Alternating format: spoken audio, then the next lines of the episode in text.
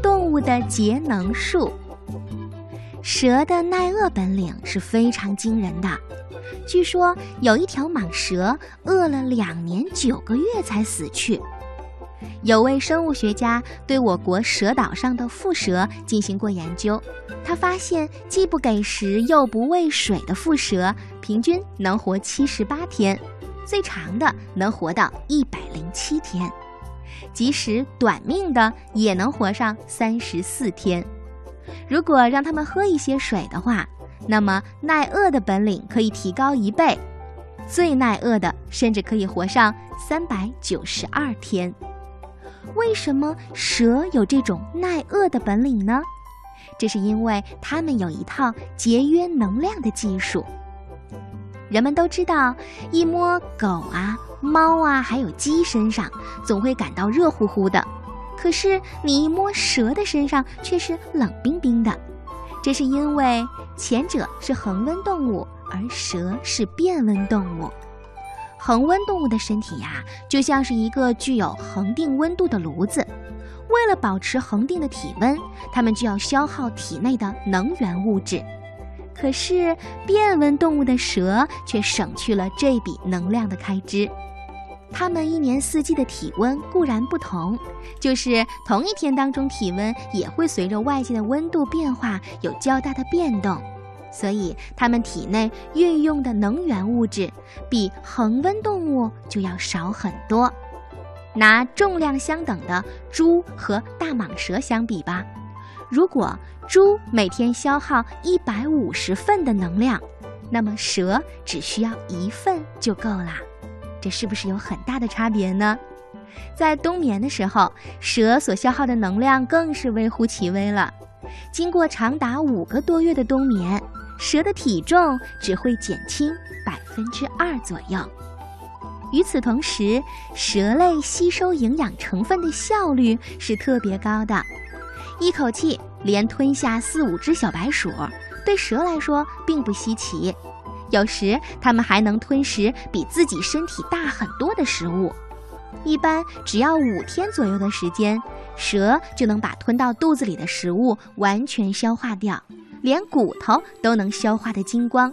最后只剩下一些兽毛或者羽毛从粪便当中排出来。消化以后，这些营养成分便在体内储存起来了。正因为在能量的积聚和消化上，它能够开源节流，所以蛇的耐饿本领就非常高强了。龟是寿命很长的动物，此前春天姐姐已经给小朋友们讲过了，有的甚至能够活上三百多岁。龟为什么如此长寿呢？那是因为它的新陈代谢非常缓慢，而且能量消耗的比较少。这是因为它的新陈代谢非常缓慢，所以呢就可以节约能量的消耗，这也是乌龟长寿的原因。骆驼是一种能够长时间忍耐干渴的动物，所以人们管它叫沙漠之舟。有一些人认为，骆驼之所以能耐干渴，是因为在它的驼峰里装满了水，其实并不是这样。驼峰里装的不是水，而是脂肪。脂肪在氧化产生热量的同时，也可以产生水分。骆驼不但可以储水，而且呀，它善于保水，因为它很少出汗，排尿量也少得可怜。别的动物如果小便不多，不能排出毒素等东西，就会中毒。但是骆驼却可以通过肝脏利用尿素制成新的蛋白质，哎，它可真是太厉害啦！有人曾经做过一个实验，在非洲撒哈拉大沙漠，把几头骆驼拴在太阳下面晒上八天，结果呀，它们失去的重量仅为体重的四分之一水分，但是血液当中的水分呢，却只失去了十分之一。血液循环仍然畅通无阻，因而也能以惊人的毅力站立在阳光之下。一头成年的骆驼在长途跋涉的时候，可以比马走得更快更远。它驮运的重物呢，连牛都吃不消，但是骆驼却可以驮起很重的物体。在二十世纪初，澳大利亚曾经举办过一次骆驼与马的赛跑，结果呀，马以微弱的优势赢得了比赛，但是，一到终点就死掉了。而骆驼呢，它经过一夜的休息之后，第二天它仍然可以以很快的速度继续向前。近年来，科学家已经发现骆驼耐渴的奥秘呀，就在它的血浆当中。骆驼的血浆里有一种特殊的蛋白质。可以保持血液当中的水分。每当体内的水分明显的损耗时，这种蛋白质呀仍然能够维持血液当中的水分，保证血液循环的正常进行。科学家把骆驼血浆内的这种蛋白质注射到兔子的体内，结果发现这些兔子在沙漠里断水七天，体内的水分丧失百分之三十之后，仍然不会死去。而没有注射过这种蛋白质的兔子呢，它呀在失水了百分之十的时候就已经死掉了。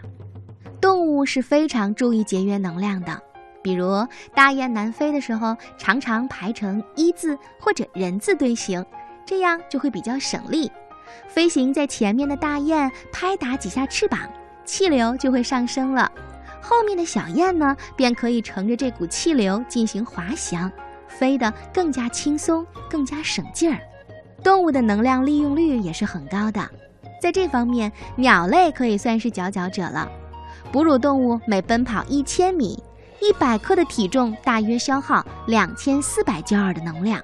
可是鸟类呢，它也飞行了一千米，一百克的体重却只消耗六百八十焦耳的能量，不足前面的三分之一。这说明鸟类非常节约能源。有一种叫做金衡的鸟，每年春秋季节，它都会往返于阿拉斯加和夏威夷群岛，在海洋上空不吃也不睡，一口气就要飞四千多千米，体重却只减少零点零六千克。如果飞机能用上这个效率飞行，那相信一定可以节约太多太多的燃料啦。有人把一种蝎子放在一个容器里。里面装满了消过毒的沙子，九个月过去了，这只蝎子的体重竟然丝毫都没有减少。你瞧，动物的节能术真是奥妙无穷。一旦这些奥妙被揭开了，肯定会在医学和畜牧业上得到广泛的应用。